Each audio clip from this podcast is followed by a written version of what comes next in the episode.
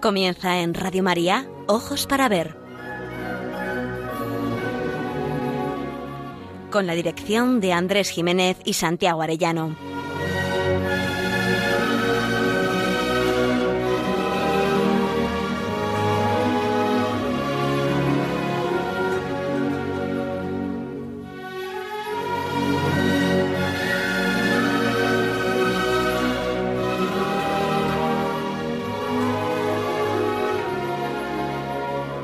Muy buenos días, saludamos a todos nuestros oyentes en esta nueva edición de Ojos para Ver que emitimos desde Pamplona para Radio María el primer y tercer martes de cada mes. Damos la bienvenida, aunque sea en la distancia, a Santiago Arellano, codirector del programa, y a Miguel Ángel Irigaray, la voz cálida y el alma de la técnica que hacen que llegue hasta ustedes este programa. Les habla Andrés Jiménez y nos dirigimos a todos ustedes con un deseo principal, aprender a mirar para aprender a vivir.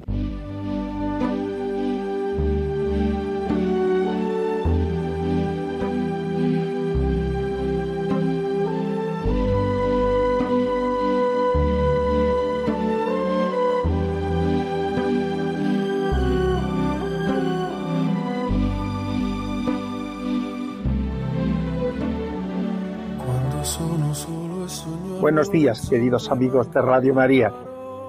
Es normal que una amenaza como la del COVID-19 haya puesto en entredicho muchas opiniones que casi las teníamos por certeza. La ciudad terrena se había adueñado de lo divino y de lo humano, la ciudad sostenible, un vivir con calidad, confort y bienestar, y a vivir que parece que nos alargan la estancia en esta vida mundanal, y hasta se alardeaba de ser la única verdadera. La otra, vaya usted a saber. Nadie que se ha ido ha vuelto a contarnos lo del otro lado.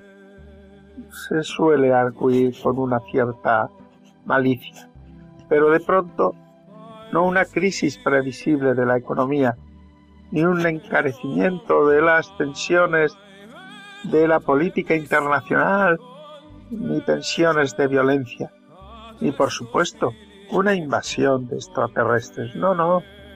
Ha sido un virus, ni siquiera un ser con vida propia.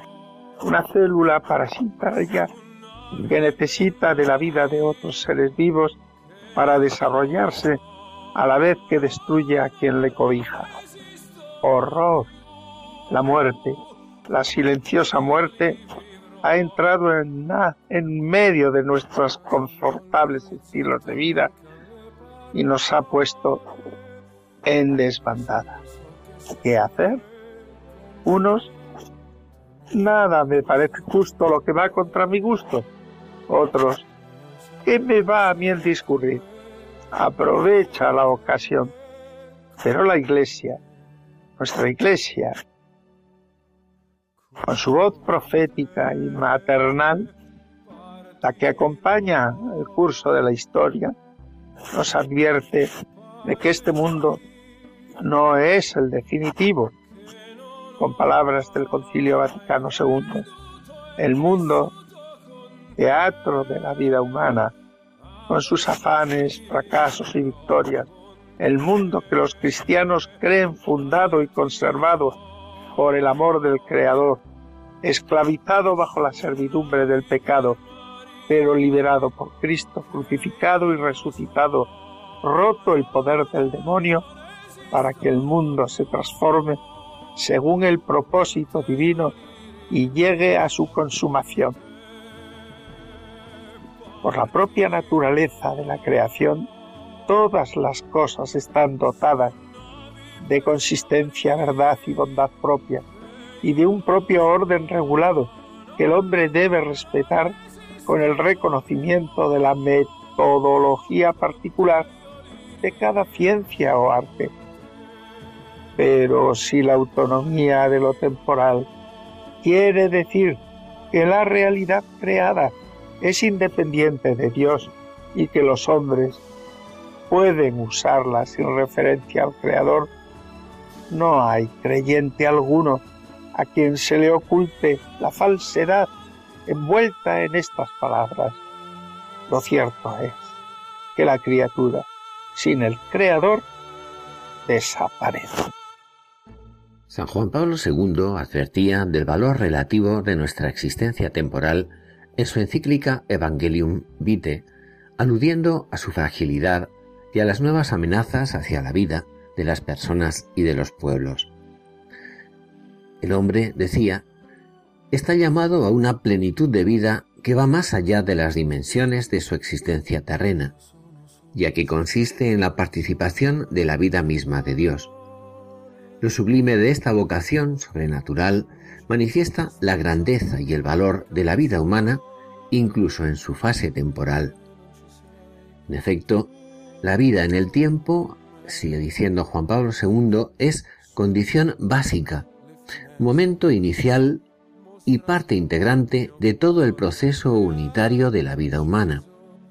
Un proceso que inesperada e inmerecidamente es iluminado por la promesa y renovado por el don de la vida divina que alcanzará su plena realización en la eternidad. Al mismo tiempo, añade, esta llamada sobrenatural subraya precisamente el carácter relativo de la vida terrena del hombre y la mujer. En realidad, esa no es una realidad última, sino penúltima.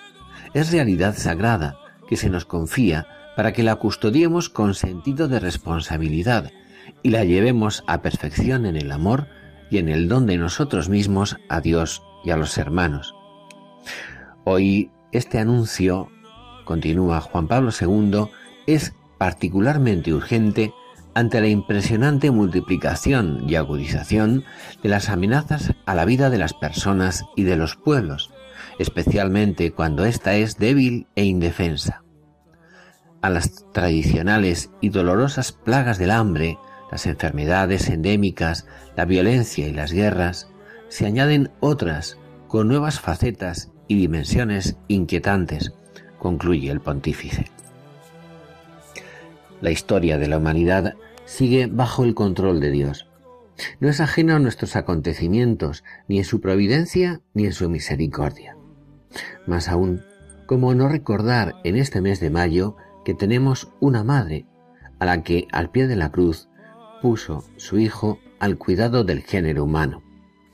En el recorrido de este programa nos proponemos ir como en romería hacia la que es salud de los enfermos, consoladora de los afligidos y auxilio de los cristianos.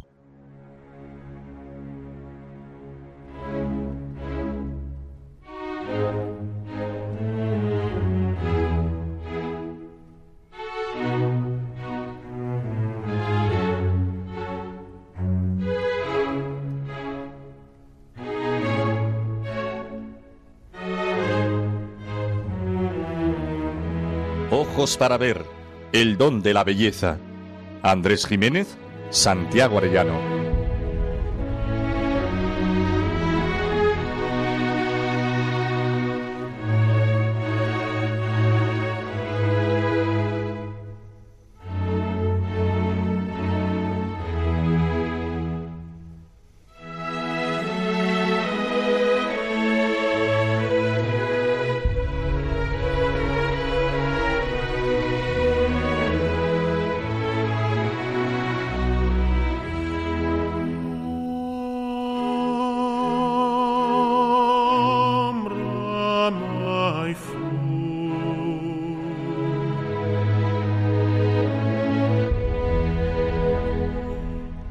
De enero de 1849 firmaba el poeta romántico don José Zorrilla el prólogo a un libro de poemas dedicado a cantar a María en la plenitud de todos sus dones y cualidades, aquellas que nos permiten denominarla a María la llena de gracia.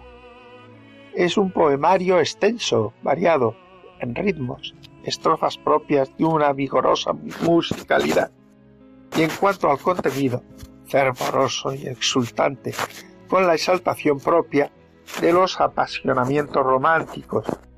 No lo traemos para hablar de su poesía. No, no. Estamos en una sección dedicada a exaltar el don de la belleza. Belleza que bien sabéis la podemos encontrar no solo en el arte, sino en cualquier momento o circunstancia del vivir.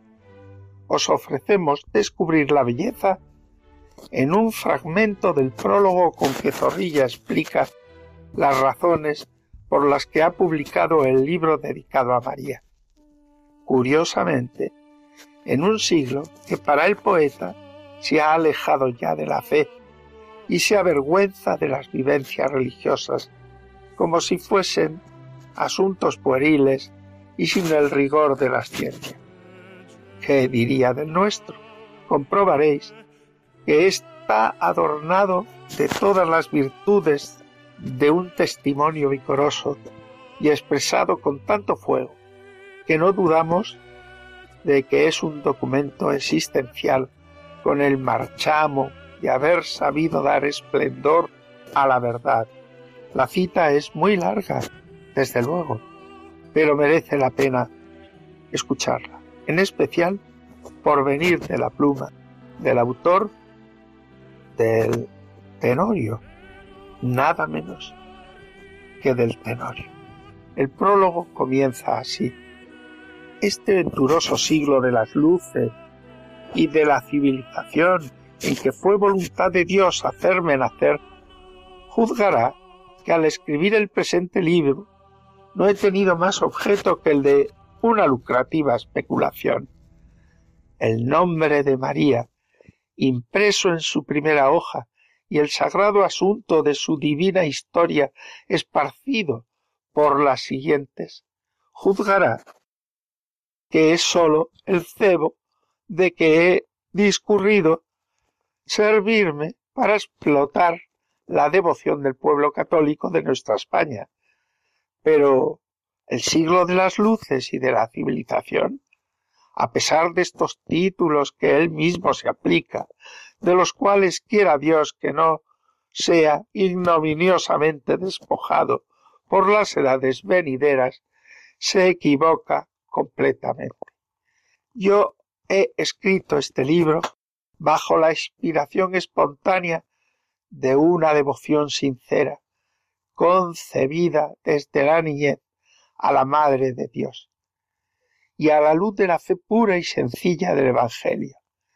He aquí una confesión que el siglo sabio afectará oírme con desdeñosa sonrisa y que yo me complazco en hacerles sin desconcertarme ni sentir vergüenza. Por el contrario, cáusame compasión contemplar a mi siglo en medio de la fortaleza de su ciencia y de su civilización, sin atreverse a confesar en voz alta sus creencias religiosas, porque teme a su vez servir de mofa a la despreocupación, ídolo contrahecho y repugnante que él mismo se ha creado en cuya esclavitud se ha constituido el solo y al que se ha visto obligado a adorar para encubrir la vergonzosa verdad de que ha dado la vida a un monstruo que ha esclavizado a su padre desde el punto en que nació. Yo tengo lástima y no miedo a un siglo que proclama la libertad y no osa decir lo que cree su conciencia por un temor pueril del ridículo, quimera que sólo existe en su imaginación asustadiza, cuando en su conciencia y en su exponencial está plenamente convencido de que sin fe, sin creencias, sin religión, no hay prosperidad pública, ni felicidad doméstica, ni ciencia, ni civilización, ni libertad. El siglo de las luces no puede ignorar esto, una vez que es sabido y debe conocer la historia de los siglos que le han precedido, la de todos los pueblos, la de todas las revoluciones, le debe de haber convencido de esta verdad inconcusa. ¿Por qué, pues, avergonzarse de practicar los preceptos o las devociones de la religión en que se ha nacido? ¿Por qué esconder en el fondo de la familia y relegar a la soledad de la alcoba las demostraciones de una fe a la que no podemos menos de volver los ojos en las tribulaciones de esta vida de tránsito? Ningún pueblo del universo, ninguna creencia religiosa tiene empacho en la práctica manifiesta de las devociones de su creencia. Solo los católicos en estos últimos años parece que nos proponemos dar a entender que tenemos por pobreza de espíritu las demostraciones exteriores de la fe que profesamos, como si las ciencias, la civilización y el progreso social estuviesen en contradicción con Jesucristo, apóstol y mártir de la igualdad, cuya religión hace libres a los hombres en medio de la servidumbre, del cautiverio o de la esclavitud. El sabio razonador y el incrédulo filósofo incluso invocan el nombre de Dios y de María con todo el fervor de que son capaces, cuando ven a los marineros del buque en que navegan arrodillarse invocando a la Madre del Redentor entre los rugidos del trueno. Si la ciencia, pues, y la despreocupación tienen al fin que acudir con espanto a la luz de sus olvidadas creencias cuando ven cercana la lobregué de la tumba, porque yo, más cuerdo y más osado, no he de consignar en un libro las que en las amarguras de mi existencia han vertido sobre mi pobre corazón el bálsamo de la esperanza, sosteniéndome para luchar con la incertidumbre del porvenir nebuloso y las mundanas tribulaciones de esta vida. Cuando niño, solo y descorazonado, lloraba yo sobre mis pobres versos, pensando en que jamás llegaría un día en que recibiesen el honor de ser impresos, ni menos celebrados, volvía mis ojos arrasados de lágrimas a la imagen de María, invocando su auxilio para que me ayudase a conseguir una gloria profana, que era la ambición de mi juventud, y por la que hubiera dado entonces la mitad de los días que me restaban que vivir. Y concluye José Zorrilla. Si lograse, decía yo a la Virgen en mi infantil desvarío, si lograse un gran renombre, yo cantaría tus alabanzas en versos apasionados, y mi voz los derramaría sobre mi pueblo con una armonía semejante a la de un río fecundador que conduce sus ondas por las llanuras de una vega cubierta de flores. Por eso he escrito este libro, y creo que cumplo con un deber de mi conciencia dando esta explicación a los que tienen fe religiosa.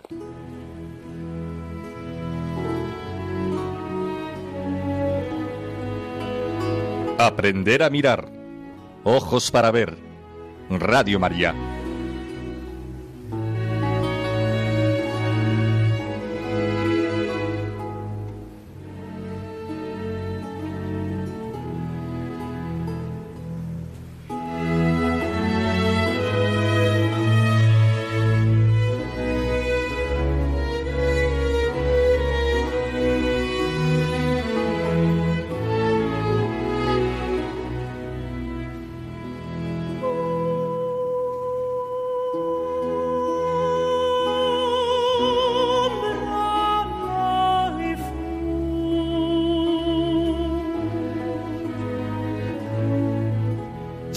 Resulta recordar el papel de la peste en el mundo clásico.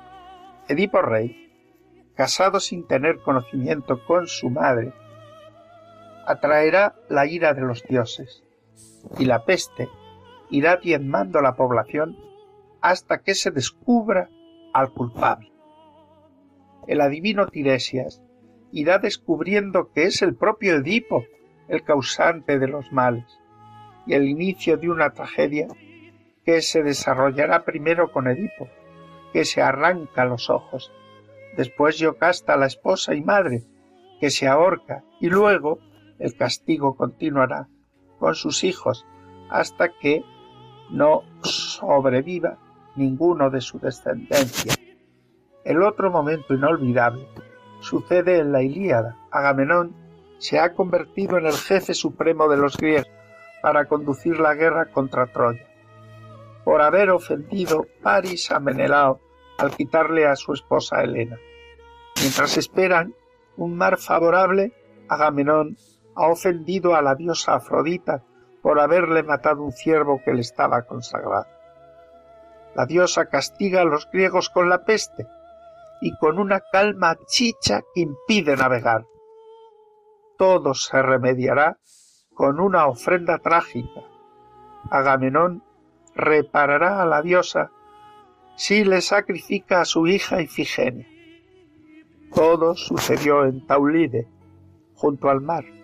A su vez, será el origen de tragedias sucesivas. Agamenón será asesinado por su esposa Clitemnestra y Orestes y Electra tendrán que matar a la madre y a Egisto, el asesino de su padre. En nuestro mundo cristiano, la peste también se ha visto como castigo, pero no como venganza de un Dios airado, sino como oportunidad de reparación y conversión, como amonestación que mueve a los pueblos a volver al origen moral que retoma a la perfección a una humanidad descarriada. Pedagogía de salvación de un Dios rico en misericordia, pues en esta vida cumple tener buen tino para llegar a la morada celestial, que es eternal y verdadera. Siempre en nuestra tradición se consideró el arco iris, además de un fenómeno bellísimo, un símbolo admirable. Desde el Génesis se convirtió en signo de paz y de reconciliación entre Dios y la humanidad, en señal de alianza. El arco iris es un símbolo propio de la tradición bíblico-cristiana, y no sería bueno que nos lo arrebataran los que lo han elegido, aunque en distribución invertida de los colores, como representación del orden moral contrario a la creación. En un lado la venganza, la ira, el desorden moral objetivo o subjetivo. En el otro, la alianza de un Dios misericordioso con la humanidad. Esta sección, Aprender a mirar, Está inspirada en una foto ocasional que el padre Manuel Vargas, vicario para el Cerro de los Ángeles en la diócesis de Getafe, obtuvo el día 20 de abril pasado, en la que el monumento al corazón de Jesús quedaba inmerso entre la franja de colores del arco iris que se alzaba hacia el cielo. Ha corrido por las redes sociales de forma que ciertamente mucha gente ha podido contemplarlo. La anécdota, sin duda bellísima y sin más trascendencia que la de un detalle encantador, nos evocó otro arco iris en el mismo cerro justo el día en que iba a dar comienzo la creación del monasterio de Carmelitas que el cielo inspiró a Santa Maravillas de Jesús. En su biografía, titulada Si tú le dejas, cuenta la narradora. Después de pasar Madrid, nos mandaron pasar a un auto las cuatro solas con la imagen del corazón de Jesús en medio. Cuando volvimos a marchar, empezó una tormenta atroz y a llover. El diablo rabiaba. Cerca ya del Cerro de los Ángeles nos pusimos las capas blancas y cuando ya se divisaba la imagen del corazón de Cristo Redentor, vimos aparecer el arco iris. Era el signo de paz que Jesús nos manifestaba en medio de las tribulaciones que acabábamos de pasar y de las que nos esperaban en adelante. En medio de nuestro entusiasmo empezamos a cantar el Corazón Santo. Una vez en el cerro, el señor obispo nos llevó ante el monumento en donde, postradas, oramos por un momento. El silencio reinaba a nuestro alrededor y elevaba nuestras almas sobre todas las cosas criadas. Luego el señor obispo nos llevó a la ermita de Nuestra Señora de los Ángeles. Nos dirigió unas palabras. Yo os ofrezco ahora a vosotras como víctimas de España en la patena purísima de Nuestra Señora de los Ángeles. Que vuestras oraciones desciendan sobre todo el pueblo español, sobre los que en estos momentos os acompañamos y nos unimos a los sentimientos de vuestro corazón. Ahora vosotras, inaugurad vuestro oficio de custodias y camareras de Nuestra Señora de los Ángeles, adornando de flores el altar. En este espectáculo del 20 de abril pasado de signos y presencias, del monumento y el juego de colores, el arco iris se derramaba en cierto modo maternalmente sobre Cristo como si representara a la Virgen María. Curiosamente, San Bernardino escribió María es arco iris de paz eterna, serena y confiada en Dios. Aprender a mirar para aprender a vivir. En estos días de emergencia sanitaria y social, en que muchas actividades se han detenido, Radio María no ha interrumpido su presencia en las ondas, pues tenemos la misión de acompañar a los hermanos, muy especialmente en estos momentos difíciles. Por ello, a pesar de nuestro reducido personal y la escasez de recursos, estamos haciendo un gran esfuerzo para mantener nuestra programación e incluso potenciarla en algunos aspectos. Por ello, os pedimos más que nunca oraciones por el personal y voluntarios de Radio María, para que la Virgen proteja su radio y ésta pueda seguir alimentando la oración y esperanza de tantas personas que lo necesitan.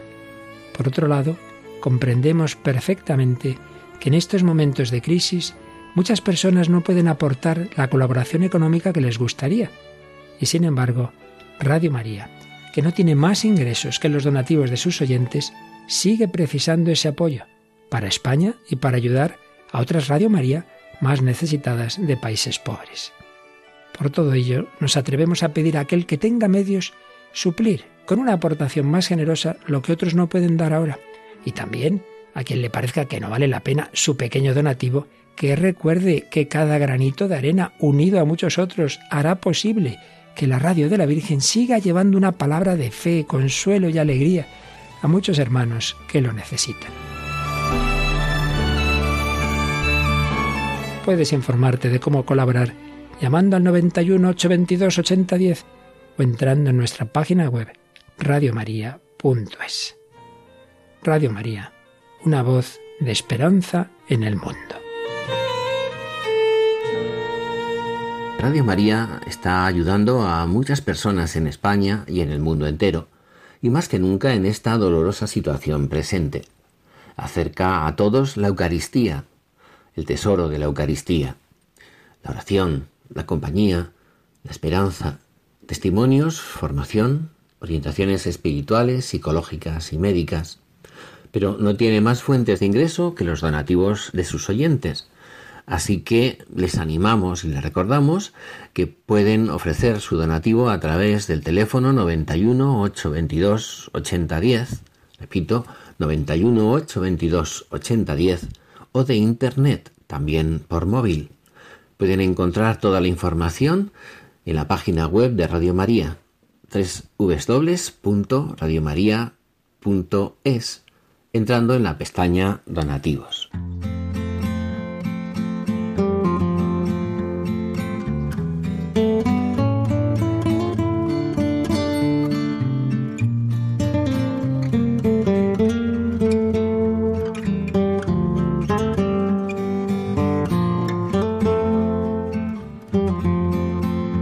Ojos para ver, momento para la pintura.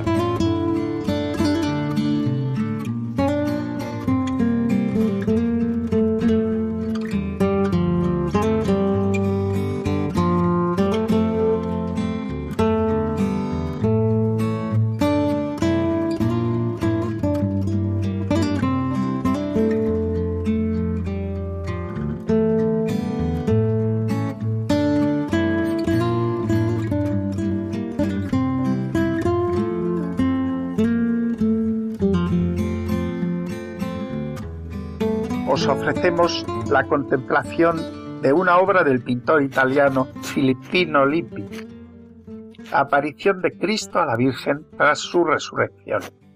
Lippi nace en 1457 y muere en 1504, momento en que se inicia la revolución que terminará demoliendo los cimientos de la cristiandad. Aunque su mirada es fiel a la herencia cristiana, los estudiosos han visto reflejada la crisis política y religiosa que sufría Florencia durante esa época. El choque entre cristiandad y paganismo, tema de debate favorito de la Florencia de la época de Girolano Savonarola. La belleza del colorido, aun en medio de cierta rigidez de los cuerpos, de la elegancia de vestidos y ropajes nos sirven para mostrar en el esplendor del Renacimiento naciente, en medio de maestros contemporáneos como Botticelli, Perugio, Chirlandaio, Verrocchio o Leonardo da Vinci, grupo de artistas patrocinado por la familia Medici, un estallido de belleza admirable, pero al servicio todavía de la verdad. No se trata de una obra que aborde las pestes o pandemias, aunque sí el dolor. Sí, el final de ese sábado de soledad y desamparo que expresa la noche oscura por la muerte de Cristo Dios, pero al que llamamos también santo por ser testigo del triunfo de la vida sobre la muerte.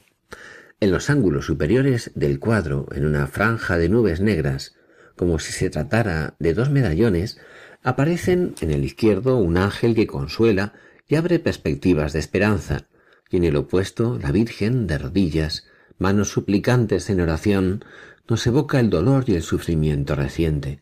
En el centro, un círculo mayor, luminoso, sobre el semicírculo invertido del arco iris, donde Dios Padre bendice la escena, el encuentro de Jesús y María, en un paisaje abierto como escenario del mundo en el que la vida de la creación continúa al tiempo que el Padre, en el libro que lleva abierto en su mano izquierda, muestra el alfa y la omega, a Cristo, como la plenitud de todo por el fiat de una mujer, reina y madre, que en el gesto de sus manos, además del amor, nos recuerda que el Señor ha hecho maravillas con su esclava.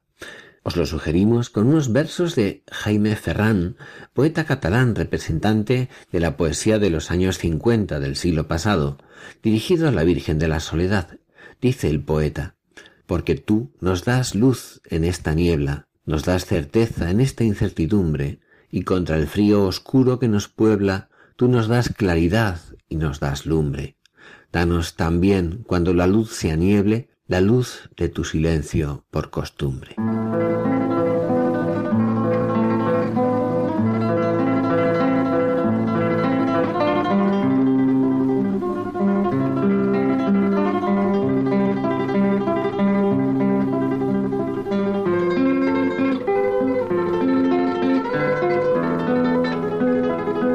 Momento para la poesía.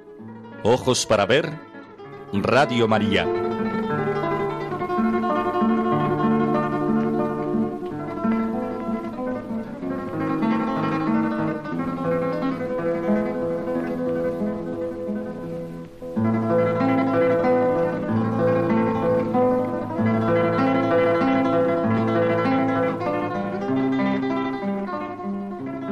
Nuestra romería mariana de Ojos para Ver de hoy, 19 de mayo, no vamos a comentar nada. Los versos de don José Zorrilla los vamos a convertir en oración. Es un fragmento del extraordinario libro titulado María, Corona Poética de la Virgen, publicado en 1849. Vamos a dedicar el poema titulado el dulce nombre de María, a cantar y a ofrecerle nuestra rosa de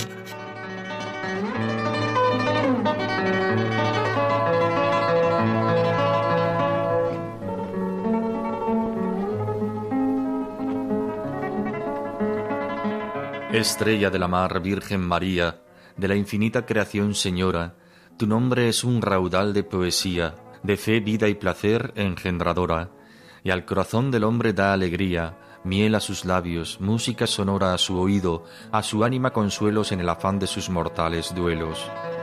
Tu nombre es una música más grata que cuantas escuchó la baja tierra, cuantos ecos la atmósfera arrebata en bosque o llano, población o sierra, cuantos el viento en su extensión dilata robándoles al mar que les encierra, no imitaron jamás la melodía del dulcísimo nombre de María.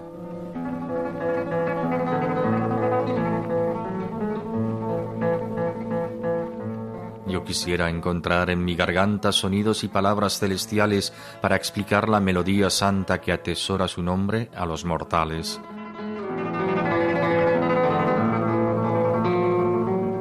Mas su nombre inmortal, ¿cómo se canta con lengua y con palabras terrenales? ¿Cómo ofrecer al paladar del hombre la miel que emana de su dulce nombre? No existe ser cuya palabra impura no manche su esplendor cuando le alabe ni encarecer su mística dulzura torpe la humana inteligencia sabe, ni en comprensión de humana criatura la concepción de su excelencia cabe, ni osar puede a tan gran merecimiento más que la fe que asalta el firmamento.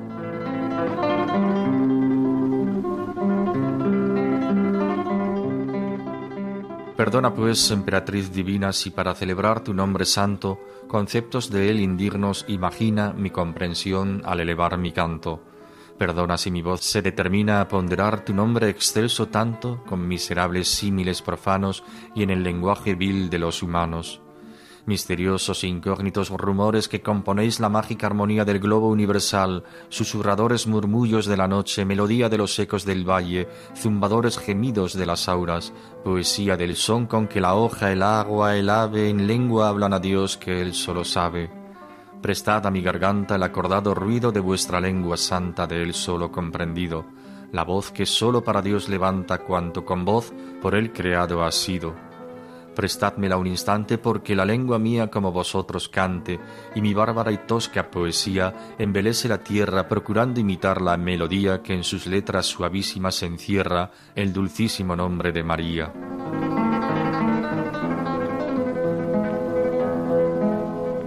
Nombre más grato al alma y más sonoro que la conmovedora salmodia que en la nave del santo monasterio alza de monjes reverente coro la fiesta honrando de solemne día con los sones del órgano y salterio. Más grato que el arábigo perfume que allí aventado en incensarios de oro, ante el altar brillante se consume, cuyo humo azul en espiral se eleva por el aire incoloro, que a las sagradas bóvedas le lleva. Consuelo del que llora, del extraviado guía, para el alma apenada que le implora, es ámbar y ambrosía, y más que nombre bálsamo divino, el erial de la vida fertiliza y en la carrera del mortal destino alivia las fatigas del camino y las llagas del alma cicatriza. Más deliciosa que la mansa calma tras huracán bravío y estridente, más que en el haz del arenal ardiente la sombra de la palma. ¿Quién explicar ni comprender sabría, ni con qué a comparar se atrevería en el lenguaje mundanal mezquino el misterio secreto, peregrino del dulcísimo nombre de María.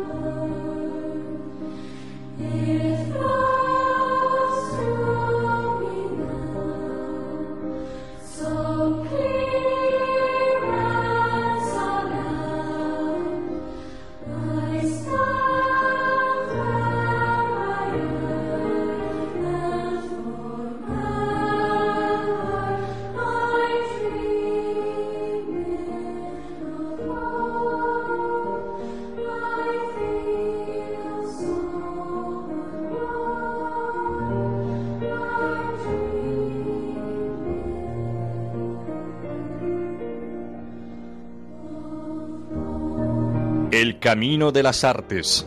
Ojos para ver.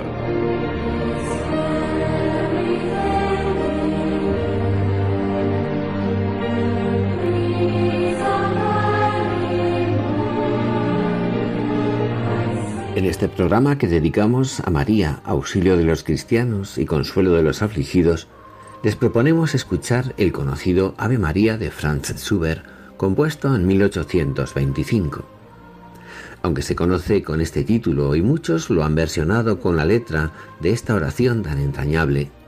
Fue compuesta originalmente como un lied, una canción, que Schubert escribió basándose en el poema épico de Walter Scott, La Dama del Lago. En el poema de Scott, la dama es el personaje de Ellen Douglas y se enmarca en el contexto de las antiguas guerras entre los clanes de Escocia. Ellen ha ido con su padre, James Douglas, conde de Bothwell, a esconderse en la cercana cueva del duende para evitar la venganza del rey James. La joven canta entonces una oración dirigida a la Virgen María, invocando su ayuda. Es la canción que conocemos y que habla de las desgracias de Helen y su padre. Las palabras de apertura de cada estrofa, así como el estribillo, son precisamente Ave María, lo que condujo a la idea de adaptar la melodía de Schubert como un arreglo para el texto de la oración del Ave María en latín. Nosotros hoy escucharemos el texto original. En la primera estrofa, la joven doncella Helen reza así a la Virgen. Ave María, Virgen piadosa, escucha el ruego de una doncella desde esta roca rígida y salvaje. Mi oración llegará a ti. Dormimos protegidos hasta la mañana, a pesar de la crueldad de los hombres. Oh Virgen, mira las penas de la doncella. Oh Madre, escucha a una hija suplicante. Ave María. Escuchamos una versión poco habitual en la preciosa voz de la cantante franco-canadiense Celine Dion, que recoge precisamente este texto en inglés, intercalándolo con el saludo del Ave María en latín.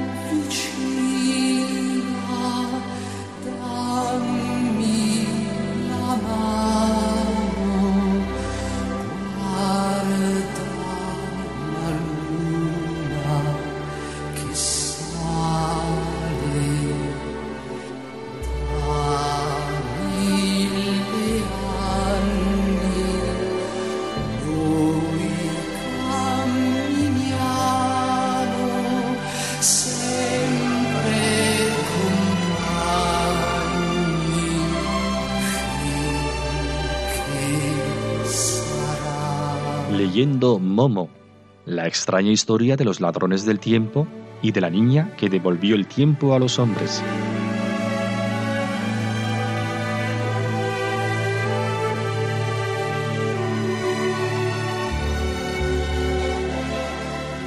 A cada día le basta su afán. Son palabras de Cristo, invitando a confiar en la providencia divina. Pero son también palabras de una gran sabiduría humana. El pasado ya no existe. El futuro no sabemos si vendrá. Y la vida se reduce al momento presente. Por eso, lo más realista es vivir con plena intensidad el ahora, haciendo solo lo que nos pide en este instante la voluntad de Dios, arrojando el pasado a la misericordia, encomendando el futuro a la confianza y viviendo el presente con esmero, con paciencia, con amor. Si bien se mira, el presente es el único tiempo real, pero es fugaz. Es un fluir instante a instante muy a menudo nos perdemos en la nostalgia de un pasado irrecuperable, a menudo enmarañado, cargado de frustraciones y de culpas. Nos refugiamos en él, le damos vueltas y más vueltas, encadenados a la melancolía o quizás al rencor. Y se nos olvida que tenemos que vivir aquí y ahora, junto a los que ahora nos rodean y caminan a nuestro lado. Pero también puede que nos proyectemos con ansiedad hacia un futuro que la imaginación y la sensibilidad desfiguran como si se tratara de algo real, cuando solo es un espejismo. Vivimos así atemorizados o alimentando ensoñaciones que nos sacan de la realidad presente. El que solo mira hacia un futuro irreal, con temor o con la fantasía infantil, no afronta con madurez los acontecimientos y pruebas del momento se evade, lo mismo que el nostálgico se refugia en lo que pasó y se inhiben ambos de la responsabilidad presente, dejando pasar con cada instante una ocasión irrepetible. El pasado, lo ya vivido, es experiencia y legado, es lección para quien reflexiona y extrae consecuencias para un futuro. Si ahora, que es resultado de lo que se ha vivido, a su vez, lo que está por venir se halla sujeto a mil contingencias. Cuando lo anticipamos, a menudo deformado por la imaginación y por la sensibilidad, y no vivimos responsablemente la hora que lo hace, que lo hará posible, el futuro se convierte en fantasma que roba el sosiego y la paz. ¿Es que no hay que soñar? Sí, desde luego, pero poniendo a continuación la mano en el arado, afrontando serena e intensamente el presente para sembrar el futuro con tenacidad y esperanza. Hay, sin embargo, formas inadecuadas de vivir el presente, como el carpe diem hedonista, la mirada febril de quien vive a toda prisa y se afana por la satisfacción inmediata. Se vive atropelladamente, haciendo una cosa dentro de la otra, dejando de atender a lo real y de saborearlo, secuestrados por el deseo de placer o por la melancolía, sin paz. También se prodiga entre nosotros desde hace algún tiempo una forma de concentrar la atención en el presente, influida por misticismos afines al budismo.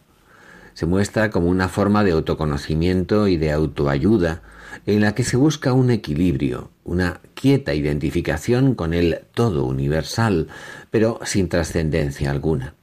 En la novela Momo que venimos comentando se intuye cierta familiaridad con ese género de inspiración. No obstante, permite hacer también una lectura más universal y trascendente, como la que venimos haciendo aquí. El fragmento que hoy les acercamos, tomado del capítulo 7 de la novela de Michael Ende, habla de la belleza de esas flores horarias que llamamos instantes, de cada hora irrepetible que llega y se va y que debemos aprender a descubrir en su valor. Nuestra vida se compone de esos ahoras, de momentos presentes, misteriosos ojos de un puente frágil que une las riberas del tiempo y de la eternidad, del nacer y del morir. Atravesar cada uno de esos ojos mirando a Dios, atento a su voluntad, es el secreto de la felicidad humana, incluso de la santidad. Cada segundo, escribe San Francisco de Sales, viene a nosotros cargado de una invitación de Dios y cada segundo se hunde en la eternidad cargado de nuestra respuesta. Haz lo que haces, lo que estés haciendo, hazlo bien, convirtiéndolo en don. Ofrécelo al Señor en todos los órdenes de la vida. Si estudias, pon todo tu empeño, de igual manera que si estás orando o haciendo deporte, incluso en tiempo de confinamiento obligado. Durante su vida en la tierra, Cristo estaba donde tenía que estar. En vez de soñar su obra, la realizaba. En lugar de pensar cuando trabajaba en Nazaret, es demasiado poco para mí, decía, aquí está mi tarea y mi lugar. Hay que saber estar donde se debe estar. En un espacio pequeño, en una ocupación insignificante, un alma grande encuentra donde desplegarse, profundiza, trasciende. No es preciso cruzar todo el mundo, basta trabajar donde Dios nos coloca, llenando de amor la obligación de cada instante. A cada día le basta su afán.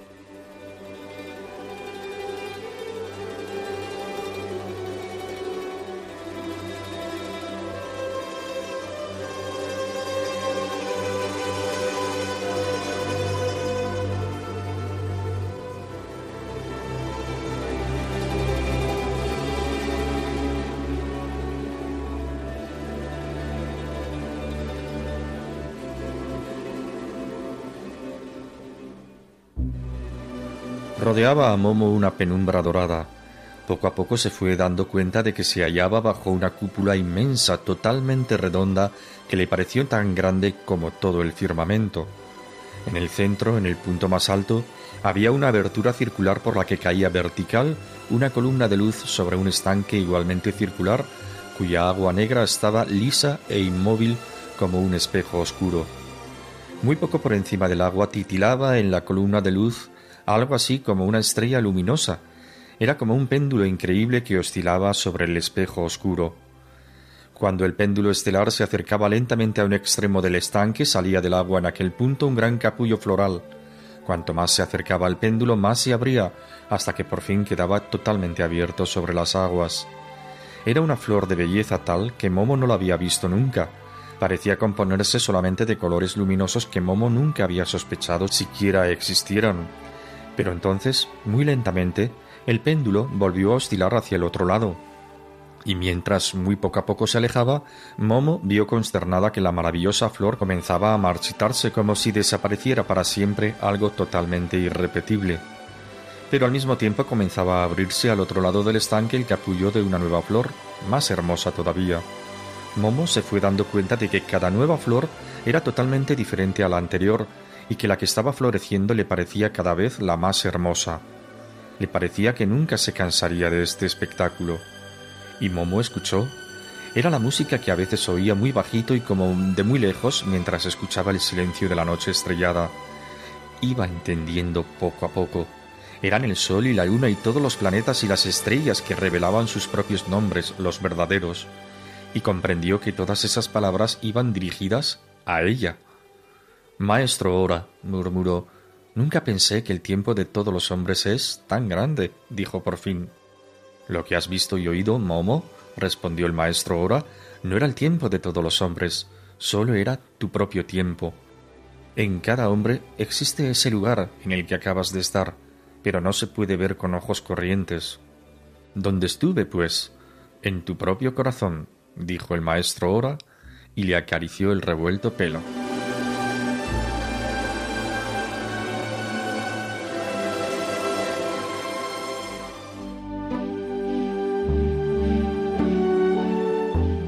Queridos oyentes, nos despedimos ya de todos ustedes.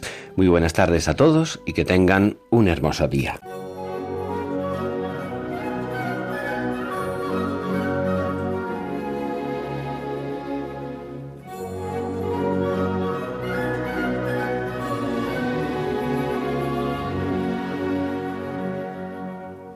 Finaliza en Radio María, Ojos para Ver un programa dirigido por Andrés Jiménez y Santiago Arellano.